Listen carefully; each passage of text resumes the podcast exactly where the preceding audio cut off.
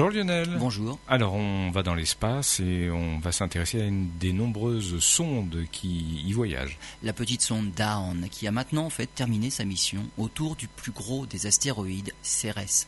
Elle a permis non seulement de faire progresser notre connaissance sur la formation des corps du système solaire, mais aussi de faire évoluer la technologie, car c'est avec une propulsion électrique qu'elle est passée de l'astéroïde Vesta à l'astéroïde Cérès, distant de plusieurs millions de kilomètres.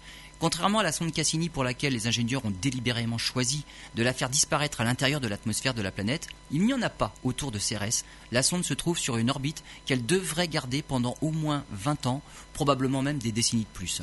Mais l'héritage de Dawn devrait occuper les chercheurs pendant plusieurs années.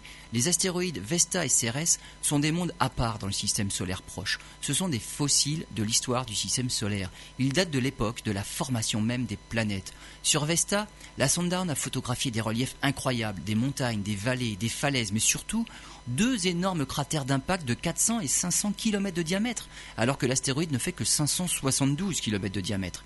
Et sur Cérès, on soupçonne la présence d'un réservoir d'eau liquide en sous-sol. Avant 2007, Vesta et Cérès étaient les deux derniers gros objets du système solaire interne à ne pas avoir été visités.